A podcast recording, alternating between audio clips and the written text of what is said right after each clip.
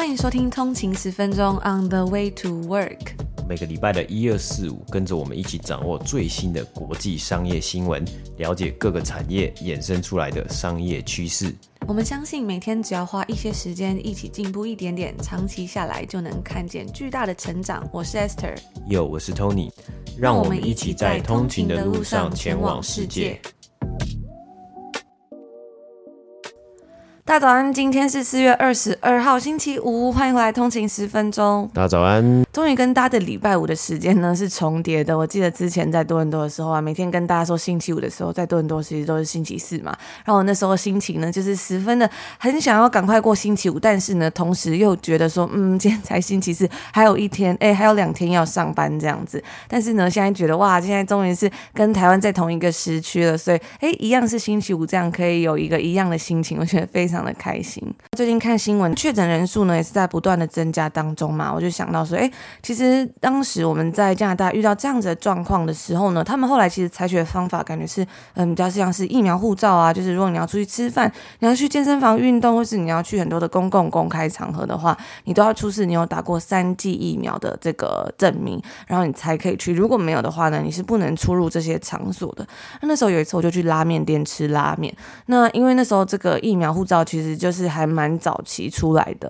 所以呢，很多的人呢、其实他们可能还没有准备好，或者是呢，其实，在多伦多，在加拿大，其实有蛮多的留学生嘛。那有的留学生呢，他可能打的不是呃加拿大政府所认可的疫苗，所以那时候我就有看到啊，他们就是呃想要进餐厅去吃饭的时候，再加上他们没有带护照，他们就拿着呃可能自己的国家政府所发行的那种接种的单子的时候，那些店员是真的会把他们挡在外面。那那时候我觉得，哎。也蛮惊讶说这个落实的是这么的严格这样子，但是我觉得后来也发现说，其实这样子是还不错，就是让你可以知道，因为其实如果假设你打过三剂，然后可能在在确诊的话，可能嗯影响就不会这么的严重了嘛。对啊，那我记得那时候好像除了要出示疫苗护照之外，就是一个疫苗的 certificate 之外啊，就是他也会呃店家也会叫你要留资料嘛，就是要留你的名字啊，还要留你的电话号码。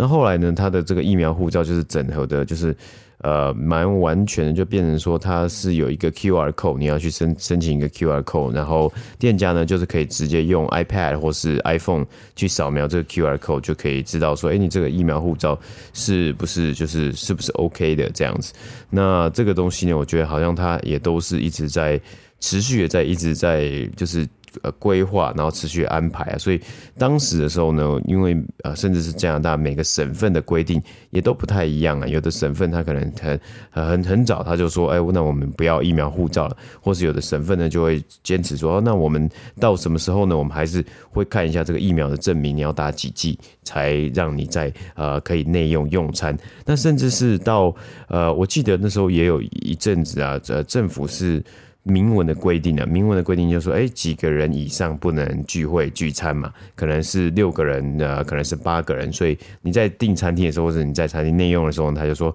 哎，你最多就是只有一桌就是坐六个人这样子，或是一桌坐四个人呢。那那时候我也蛮惊讶的，因为其实一开始我们去打疫苗的时候呢，他就是因为我们一开始第一剂打的比较早嘛，所以他就是给我们一张收据这样子。后来打完第二剂、第三剂之后呢，政府就规定开始说，哎，你一定要有这个 QR code 这个 certificate。它之后呢，在某一天开始，它就只认这个东西，它不会认你的收据了。即使你是在呃，即使它这个收据是政府开出来的。那我那时候就蛮担心说，因为加拿大的效率其实感觉并没有台湾这么高嘛，所以我那时候就想说，哇，那这个如果我要去换这个疫苗护照，变成一个 QR code 的话，感觉那电话又要打非常久。但是结果没想到那时候很快，我就打大概呃五分钟就有人接，然后他马上就寄了一个新的。全新的连接给我，稍微认证一下我的很出生年月日啊，我的人是什么名字等等的，马上就直接换成了这个 QR code，所以我那时候感觉是蛮意外的。那就以上简短的来跟大家分享一下，我觉得诶，这次回来之后感觉到加拿大的一些对于疫情的政策跟台湾政策的一些不一样。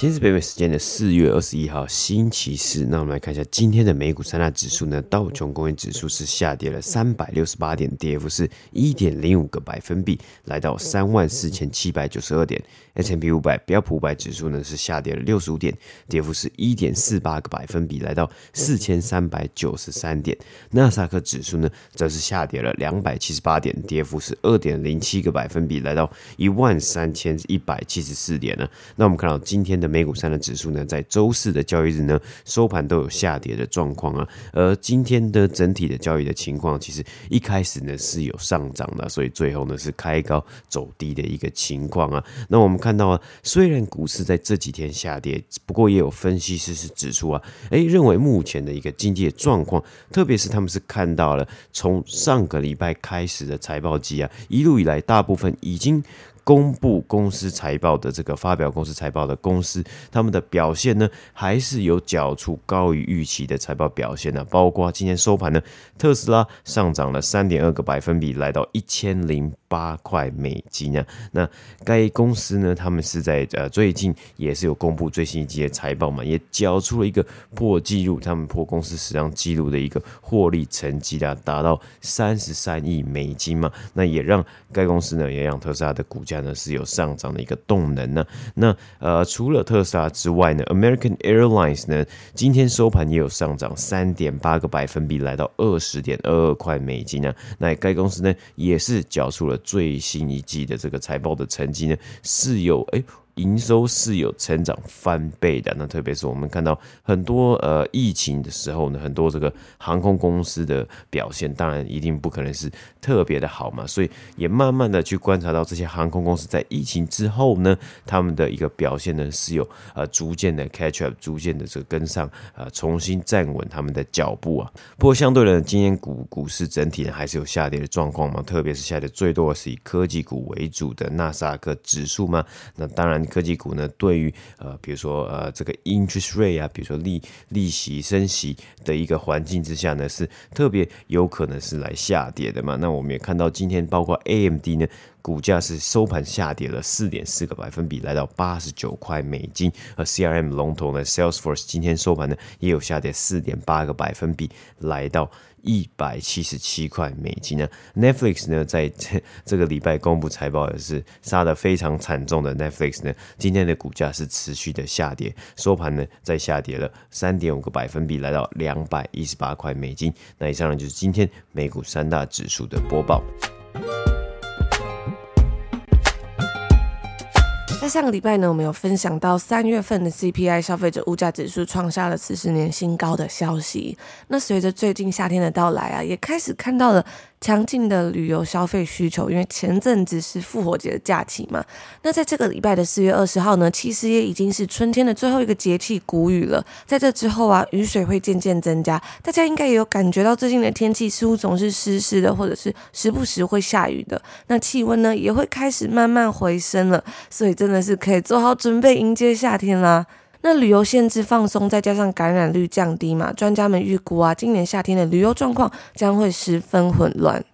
因为很多人可能两年都没有出去旅游了，或者是没有办法跟很多的朋友见面，甚至在这两年之间呢，很多很多的婚礼也是延期了，所以呢，就会出现了报复性旅游的状况。在今年二月呢，终于可以看到美国每个月的国内航班预订数量跟营收是终于回到了二零一九年前的水准了。这是自疫情爆发之后呢，第一次超越当时的机票预订数量的一个月。大家如果还记得的话呢，其实我们在早前啊，每次跟大家分享到有关这些东西的相关。数据的时候，其实都会讲说，都还没有办法看到能够回归到疫情之前的状况。那现在呢，终于终于已经看到这样子一道曙光了。那除此之外呢，JP Morgan 也报告了，用信用卡购买机票的消费者支出，也终于是超过了二零一九年的水准了。达美航空的总裁在上个月的时候就表示说，他们看见了需求激增的空前盛况。该公司报告了今年三月呢，是他们有史以来销售额最高的一个月。不过虽然需求激增呢，但是航空业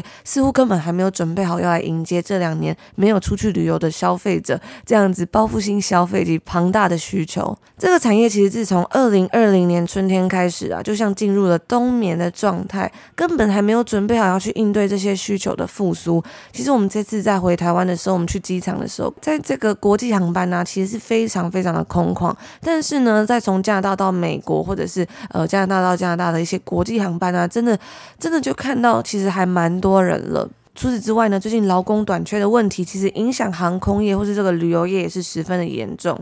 美国的廉价航空 JetBlue 捷蓝航空呢，就在今年新招了三千个机组人员，但是呢，他们还是表示，就算已经多招人了，在某些地区仍然还是有面临到人手不足的状况。因为其实，在疫情期间，很多的航空公司他们都有 lay off 解雇他们的一些机组人员嘛，那都在近期开始纷纷要来重新召回的时候，就发现说，其实整个就业市场是非常严峻的。那除了在美国之外呢，在英国也是遇到了相同的挑战。距离伦敦市中心大约四十八公里，是伦敦第三大重要的机场，也是多家欧洲联航的枢纽机场 ——London Stansted 的这个机场呢，就跟他们的旅客警告说，如果你要在复活节的时候出去玩的旅客呢，要在出发前的二十四小时，就是一天之前，把他们的行李拿去机场挂。那通常其实挂行李都是在 check in 的时候顺便挂嘛，也就是大约在起飞前的两个小时，你抵达机场就可以了。但是呢，因为旅行的人实在是太多了，如果两个小时前去，可能会赶不上飞机。那我觉得我自己是完全可以想象这种画面。之前我们在欧洲读书的时候呢，也有去过这个飞机大机场。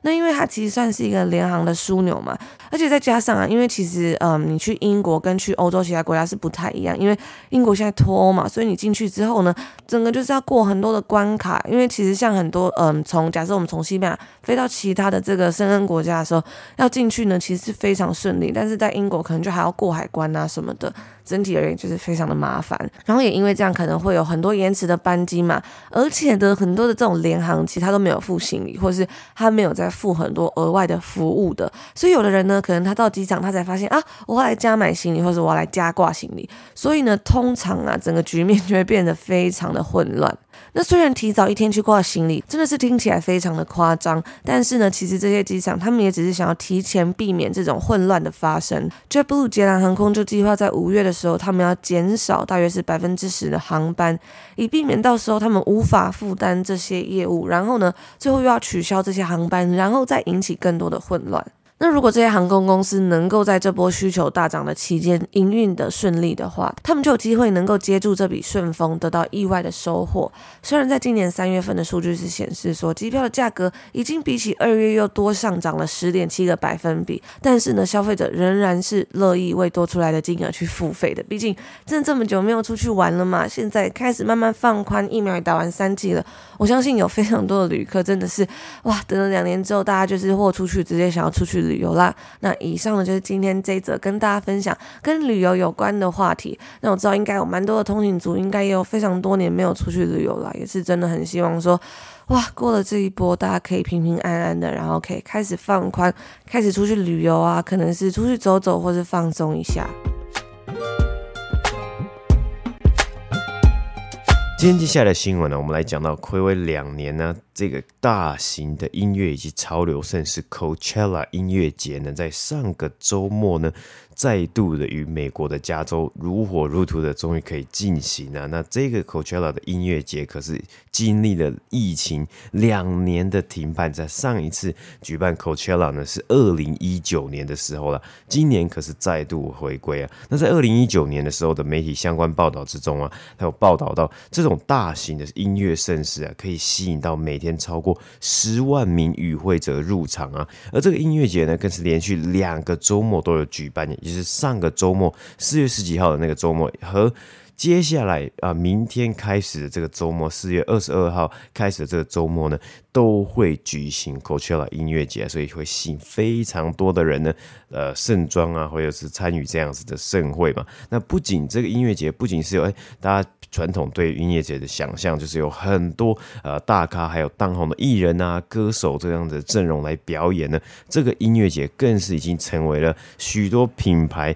行销的必争之地啦，特别是对于一些时尚啊，还有美妆品牌嘛，那因为这么光鲜亮丽，还有好玩、有独特性的活动呢，自然而然，本来呢，它就可以吸引很多的网红 influencer 呢去参与去制作他们的内容、制作 content。而这个时候呢，这些品牌啊，有一些品牌，他们就会与网红合作，请他们去制作在 Coachella 的一些体验啊，还有在 Coachella 呃，特别是这些品牌的活动上面的体验和照片，还有影片去宣传这些品牌嘛。而其中一个先前非常成功，但这一次可能有点争议的品牌呢，就是 Revolve。Revolve 呢，他们标榜他们是 Gen Z 和 Millennials 这个千禧世代还有呃 Z 世代的时尚潮流服饰品牌嘛。那因此在过往的好几年的 Coachella 呢，都可以看到这间公司对品网红行销所下的心力和专注呢是非常高的。那今年呢，该品牌呢更是一举的想要呃做了一个非常大的一个突破嘛，他们。甚至在上周末呢，是举办了他们自己的 Coachella 派对啊，甚至有点像是自己的小小的音乐节，而且又有一种 VIP party 啊，还有 VIP 限定的音乐节啊，邀请到大牌的歌手，甚至是有包括 Post Malone 和 Jack Harlow 等等的去表演呢、啊。那简而言之呢，这个 VIP 派对呢，他们就是会去邀请一些当红的网红，哎，给他们一些经费啊，并且给予他们赠送他们一两千块的 Revolve 的一个呃礼品券，让他们可以直接来去做消费啊。然后他们就是哎一边拍这些呃网红啊，这些 influence 啊，他们就跟他们的粉丝说，哎，我在这个特别限定的 VIP 派对啊，然后 Revolve 他很很棒的，很开心，Revolve 可以邀请我，然后让我来这里 shopping 啊，然后我就啊边享受派对，边跟你们呃分享说我的 shopping 的一些经验呢，由此呢来去呃让他们的这个粉丝啊，或是让他们的看到的人呢，哎有这样子的一个吸引力，去上 Revolve 的官网上面看看 Revolve 到底是在卖什么东西，甚至到最后呢是进而的去转单去消费嘛。但是呢，我们刚刚讲到的 Revolve 这一次的活动呢，是好像有一点点的呃小争议，或是有一点点的尴尬呢，里面有两个点呢，两个争议的点呢。第一个，我们刚刚讲说他办了一个限定的一个派对嘛，那这一次这个 Coachella 呢，他们通常都是办在这个加州的一个呃算是偏沙漠的一个地方啊，所以它的交通是非常难到的。那这一次的 Revolve 他们办的举办这个派对的地点呢，当然也是选在一个交通非常不方便的地方，唯一的方式呢，你要到。到达这个派对的方式，因为有一个独特性嘛，所以只能透过 Coachella 的一个巴士来去搭乘这个巴士，然后去到达这样子的一个地点。那因为这一次呢，Revolve 感觉好像呃，根据报道来说，他们野心非常大，不仅是特别的邀请了一些网红呢，他们甚至啊还去好像是有点卖门票的形式给其他比较小众，可能啊你的 follower 可能只有一万呐、啊，或是几千的这种网红，或是小型的音乐人、歌手呢。他们也邀请他们参加，但是他们不会给他钱，也不会给他免费的门票。他们就跟这些人说：“诶，好像你如果想要来参与的话，你可以做一件动作，就是你在我们的官网上面呢，你去购买价值大概两千块美金的购物券呢，你就有机会受邀，或是你就有机会拿到这个样子的门票嘛。那当然呢，对于这些小众的网红来说，他们当然也不会放过，因为他们认为，诶，我可以吸收这样子的成本，然后呢，我就去这样子的派对啊，因为有。独特性嘛，所以我可以做很多很多的内容，很多的 content，让其他人羡慕，或是吸引其他人来追踪我嘛。所以呢，有的人呢，真的就花了这些，可能真的就花了这个钱，两千块美金，大概是台币五六万块嘛，然后去用这个购物券买购物券的方式呢，去参加这个派对。也因为有 Revolve 他们自己邀的网红，再加上这么多人都想要来参与嘛，所以他们在排队等车的一个现场呢，就是一个非常混乱的现场，就。等这个巴士啊，然后 Revolve 呢，在过了争议过了几天之后，他们有呃出来有算是有道歉，但但是他们也有去解释说，为什么大家会等这么久啊？就是等这个巴士，因为巴士好像只有三台巴士，然后有这么多人，然后大家就有甚至有人去形容啊，这个样子的场场景呢，大家在抢巴士，然后在等巴士，在呃这个大太阳底下没有食物、没有水的状况，排了三个小时都还没有排进去，都还没有等待到接驳巴士，让他们载他们进入会场呢。所以有人还形容这个呃活动呢，甚至就像是二零一七年 Fire Festival 啊。那我们之前也有稍微的提到过，这个好像叫做呃中文 Netflix 上面有一个纪录片啊，中文的翻译叫做《国王的音乐节》。因为那个时候呢，相同的状况，Fire Festival 呢就像是一场大型的骗局，让很多的网红，让很多的这个 influencer 啊、KOL 还有艺人啊等等的呃受骗，以为这个音乐节呢会在一个非常呃独特性非常私人的小岛上面有超级高级的一个体验啊，甚至还有邀请到也是。大咖艺人当时打出来的行销，但结果呢，现场真实呢就有点像是一个呃饥饿游戏的大乱斗啊，完全没有表演。然后这些呃已经到到达这小岛的这些人呢，甚至还要为了他们的生存，为了他们要住在哪个地方，为了他们的资源呢而去来抢夺啊。那一切一这个现场那个 Fire Festival 是。非常混乱，也是一个指标性的，呃，算是大骗局，音乐音乐节大骗局啊。那所以甚至有人来把它跟 Revolve 这一次的 Party 相提并论呢。当然，对于 Revolve 品牌形象，绝对是一个大打折扣啊。而且我觉得啊，这一次呢，加上这一次的一个活动是疫情之后第一次举办呢，啊，大家都想要有一个好的体验，大家也希望呢，在疫情闷了两年之后呢，哎，难的终于呃活动又又再。度的重新的开呃举办的嘛，所以大家都希望想要来好好的参与，但是你却遇到了这样子的一个情况呢，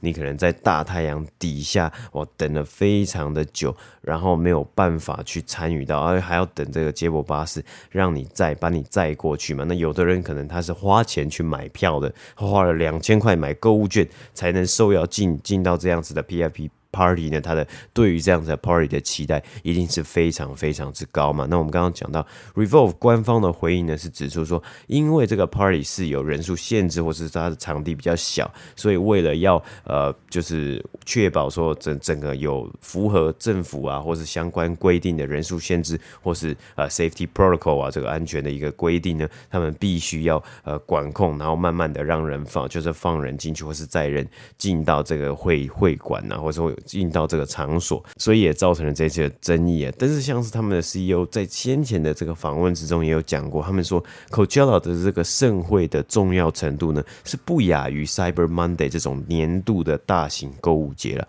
所以对于这样子这么大的一个他们这么重视的一个活动呢，想必应该还是有更好的方法。特别是他们邀请的这些网红，本来是要拍他们的活动是有多光鲜亮丽，但最后呢，竟然就是上传到 TikTok 啊，或者上传到 Instagram 啊，这个活动呃的准备，或是这个活动的前往参与呢，是有多荒谬的。那接下来呢，我们就稍微讲到，根据 New York Post 的报道呢，我们来稍微谈谈一下这些网红他们到底可以赚多少的钱呢？呃，举例来说呢。他们 New York Post 的报道，他们有访问到一位将近拥有呃二十万、拥有将近二十万粉丝的 IG 网红呢，他。说啊，他分享他一张照片呢，是开价可以开到两千块。如果有品牌合作的一个呃照片，IG po 文的照片呢，可以开到两千块美金，大概五五六万块台币嘛。那一个 IG 的影片呢，甚至最高可以开到呢三千五百块美金，那就已经超过十万块台币啊。不过我认为每个网红的一个状况可能不一样，根据你的粉丝数量以及这些品牌的要求啊，所以我看到最常见到的呢的一个。个 package 方案呢，可能是有些品牌它花两三千块的美金。然后呢，他甚至帮这些网红付上机票，还有住宿，来跟网红谈说，你可以在这整个 Coachella 的音乐节之中呢，你希我们希望你发可能六张 IG 的照片呢，然后三则呃 IG 的这个 Real，还有三则 TikTok 的影片等等的。那因为如果这些品牌他呃就是付机票钱呢，或是他给你住宿嘛，特别是因为在 Coachella 这样子的一个这么大型的盛会，涌入这么多人呢，你的住宿也是。很难去抢到，所以网红就会会愿愿意答应嘛。那加上你如果去整个 package 都帮人家包好的话，这些网红也有更多的 content 来去 create 来去制作这些内容，然后就说哇，诶，什么什么品牌啊，帮我置办的很很棒的一个呃体验，然后他们的 hotel 呢很用心啊，还有 open bar 啊，可以喝好多酒啊，然后有呃他们有给我们好呃各种可爱的小礼物啊等等的。这样子的一个呃内容呈现呢，很多人会非常的喜欢，很多可能很多没有没有办法去参加 Coachella 呃音乐节的粉丝啊，还有一些呃呃民众啊，他们可能会非常想要看看这个背后的一个呃 behind the scene 等等的。那接下来呢，就连接到我在 LinkedIn 上面呢，有看到有的厂商、有的公司创办人他们在讨论一个特别的现象啊，因为 Coachella 已经是一个呃算是。国际级的大型音乐节了嘛，所以过去十年多来都有举办。那他就说了，这位创办人呢，他呃自己个人的分享呢，他是说他在过去十年都有参加 Coachella，然后他看到在这一次的一个，因为睽违两年嘛，这一次的活动呢，他看到了一个非常微妙的一个改变呢，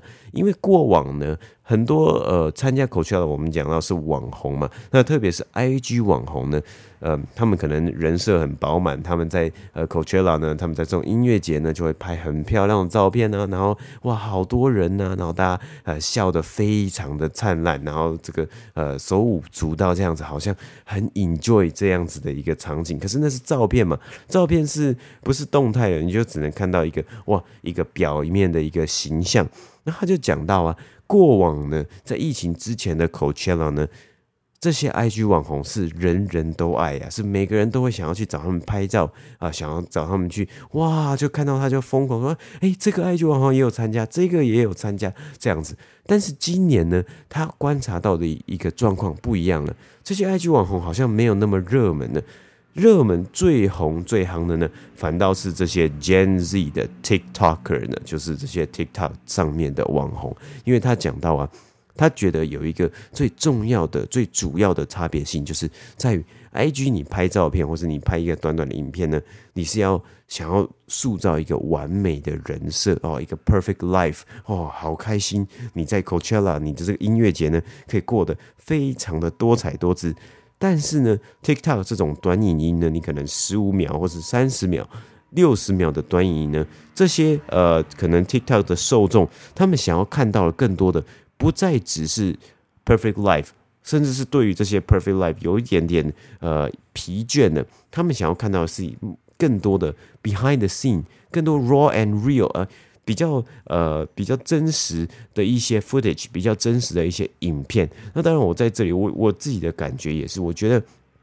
其实 TikTok 如果这些网红他们拍出来东西啊，当然还是会有经过修饰，或是经过呃他们的筛选。但是因为是影片的性质，你更能看到呃整体的这个环境，整体的状况是发生什么状况，或者你更能去体验到，诶，如果今天这个网红我们刚刚讲到，他受邀受邀呃受到品牌的邀请去住了这些品牌的饭店，提供了饭店品牌他们做出了什么样的一个举动，你都可以把它一五一十的把它拍出来嘛。你说，诶诶我。我今天是跟这个品牌合作，然后这是他们的呃什么他们的好礼包啊大礼包，然后他这是他们的饭店，然后我们呢现在要去路上了，哇，他开了一台好棒的修旅车，或是他开了好棒的礼车来接我们呢，哇，好开心啊！这些呢都可以在 TikTok 上面用很快的影片的方式来去做呈现嘛。不过相反呢，当然就是呃再回扣到我们今天这个有争议的一个话题，如果你品牌呢表现不好的话呢，人家也是很轻松的就可以把这个东西当做。做影片的一个素材，然后发布到网络上面呢、啊。所以现在呢，更多人是追追求，他们希望想要看到更多更真实的一面，更更呃原更 raw，就是诶更 raw footage，呃不是说你修了很多的图，不是说你摆了这么一百个姿势，然后找出一张完美的照片呢，而是大家更想要看到的是一个记录，是一个更真实的记录啊。那我觉得这是一个一开始的这个呃 LinkedIn 上面一些呃初期的一个讨论呢。那因为呃。这个礼拜其实也还有 Coachella，那我们也看看这个礼拜的 Coachella 呢是会有会有什又会有什么样的状况发生，甚至是自从这一次的这个呃活动之后呢，会不会未来呢真的 TikTok 的网红慢慢的逐步的就把这些 IG 的网红把它把它盖掉了，把它演就是。把它 take over 了。那因为我我也知道说，其实有很多的，我们也看到很多的 IG 网红，他可能也可以去办你的 TikTok 账号，或是 TikTok 的呃网红呢，他也可以去办 IG 的账号，就一起来就是呃分享嘛，然后再有机会的话，就是可以把它打包成一包呃卖给他们的品牌啊，或是卖给广告商啊，然后可以赚取更多的呃获利啊，赚取更多的收入来源嘛。那甚至根据 New York Post 的呃报道呢，他们呃有访问。到一位网红啊，他最高呢，他之前的一个呃经验呢，最高是可以谈到一次的 Coachella 的合作，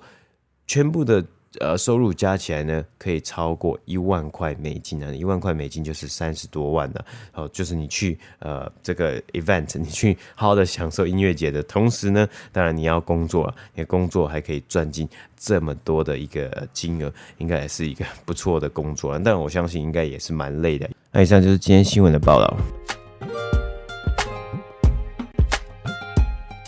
那以上呢，就是今天要跟大家分享的所有内容啦。今天已经是星期五，也是这个礼拜的最后一个工作日了吧？那这两天感觉天气好像也是还不错，不知道大家周末有没有要去哪里走走啊？也要记得做好保护措施。那刚刚 Tony 有跟大家分享到这个 Coachella 还有这个 Revolve 的新闻嘛？其实我自己也是蛮有感觉的诶，就是这种像是近年来从本来是 IG 人设网红啊，然后开始慢慢转变到比较真实、比较像是贴近于大家的这种呃一个 influencer。像是我前阵子呢，就是在看一个网红叫 Emma Chamberlain，那她其实从很久以前十六岁，也没有到很久啦，因为她现在还是非常年轻。她从十六岁呢就开始上传她的 Vlog，然后里面内容呢其实非常非常贴近她日常的生活。我记得那时候啊，很多年前有一次我在看 YouTube 的时候，就看到她拍的影片，那里面呢就是她跟她朋友非常日常的相处，完全就是没有那种嗯，就是一些人设，或是完全没有一些比较矫揉造作的东西。然后到了今天呢，她已经是非常。非常大的一个 influencer，一个网红了。那他的内容啊，依然是非常的、非常的贴近他日常的生活，可能就是他自己拿着镜头啊，随便煮一两个菜，或者是嗯，当他出国工作、出国旅游的时候，非常平凡的一些内容。但是呢，他一直来真的都是非常非常的受欢迎的。我觉得感觉 Gen Z 是非常喜欢这种嗯，很贴近自己，然后很有亲密感的东西。除此之外呢，前阵子有一个我觉得算是韩裔美籍的一个网红，我觉得应该也是蛮红，叫做呃 Michelle Choi，应该也有通勤族可能有看过他的影片，我之前也是断断续续有稍微看一下。那他其实他拍的影片，他现在是住在纽约，主要在讲的东西就是 Living Alone Diary，自己一个人住的日记。所以就是里面的内容呢，就他自己住在一个 apartment 里面，然后里面可能是他煮饭、他打扫或者他自己的生活琐事。我觉得也是比较偏向贴近嗯所有的观众这样子的感觉。他可能会拿着镜，他可能会拿着相机对着镜头就开始讲话，把呃观众。对着镜头就开始讲话，好像在跟自己朋友讲话的这种感觉吧。所以我觉得最近真的是很流行这样子的一个风格，就是感觉跟早期以前大家可能是看 IG 网红啊，可能是比较嗯，都是比较多的人设或是很完美的照片，已经开始慢慢不一样。Gen Z 要的东西可能开始已经是比较是真的真实的东西，就是这种 real 真的是变成了非常重要。那最后呢，再来跟大家分享一个我最近有看到的一个新闻啊，就是其实最近呢，在跟这种网红行销有关。的薪资平权的问题，一直都是一个非常热门的讨论的议题嘛。有一份在去年二零二一年十二月份的报告里面呢，就指出平均来说，黑人网红比白人网红的薪资少了大约是百分之三十五左右。那就可想而知，当然，嗯，可能亚洲人网红可能又再更少一点了。那其他的研究中呢，也指出啊，男性网红每一篇贴文可以比女性网红赚的还更多。虽然在二零二一年之中，所有的网红行销呢，只有百分之十五是针对男性的哦。那除了上述这些创作者族群之外啊，其实还有一个也算是十分重要的族群被遗忘了，那就是儿童网红。其实呢，也有许多的儿童网红充斥在各大的社群平台上面嘛。像是我在看，像是我在看台湾，就也有很多的这种亲子网红啊，甚至是混血的小朋友的网红这样子。那像是一些 IG 的赞助照片等等的，都能看到这些小朋友的身影。也就是说呢，嗯，可能是他们的公司或是他们的爸爸妈妈是有把他们的这个工作拿进来，然后去拿去销售的。那有一间专门在做亲子网红的网络行销 agency The Motherhood 就表示说啊，在他们所调查的三百五十九个客户之中，有百分之九十七的客户呢，都会把自己的小孩放入他们的赞助内容之中的。不过呢，这些小朋友最后是否会收到属于他们自己的薪资呢？可能就要打上一个问号了耶。那根据 The Motherhood 的数据就显示啊，如果厂商要求小朋友要要入境或是参与内容的话呢，有百分之五十三的亲子网红其实都不会再额外多收费，而另外的百分之四十七呢，则会要求要多收费。不过呢，说到这种 kid influencer，也就是儿童网红，就是 Kid 加 Influencer 简称，合起来就变成 Kidfluencers。那目那其实目前呢，只有些许的管制跟相关法律存在，所以最终啊，都还是得靠父母自己去把关，选择是否要针对这部分来收费。相关的立法有像是加州的一个法案，那这样的立法在那个法案之中呢，是有通过确保他们获得至少百分之十五的收入，来保护在娱乐产业工作的孩子。但是呢，对于儿童网红而言呢，就似乎没有类似的情况了。那我觉得这部分呢，也是我们值得蛮值得去说，哎，未来可能要去思考说，要怎么样去给这些 kidfluencer 或是儿童网红一样。一个在收入上的保障，甚至甚至是除了在收入之外呢，可能他们要有这样子大量的曝光，被这么多人关注到，是否对于他们的身心安全是一个健康的状态，我觉得也是蛮值得大家去思考的。那以上就今天星期五来跟大家分享的一些内容啦，希望大家今天呢都有一个愉快的开始，美好的一天。今天已经是礼拜五了嘛，所以希望大家在周末可以好好的休息一下。那如果你喜欢我们的内容的话，欢迎可以在 Apple Podcast 给给我们一个五星的评论。我们在每个礼拜一、二、四的早晨呢，也都会上传节目，分享更多有关于商业消息啊、美股新闻，甚至是自我成长的一些深入、比较深入的一些内容。大家如果有兴趣的话，也可以开启目前 Apple Podcast 都免费试听，或者如果你不想。使用 Apple Podcast 的话，其实我们也有 Patreon，那它也是一模一样的服务哦。不管你是什么样的手机，都可以用 Patreon 开启这样子的订阅 Podcast 的内容。那也可以追踪我们的 IG 账号 on 的一个底线 Way to Work，收看更多有关于我们或者是有关于最新的一些相关消息。那我们就下周见喽！下周见，拜拜。拜拜。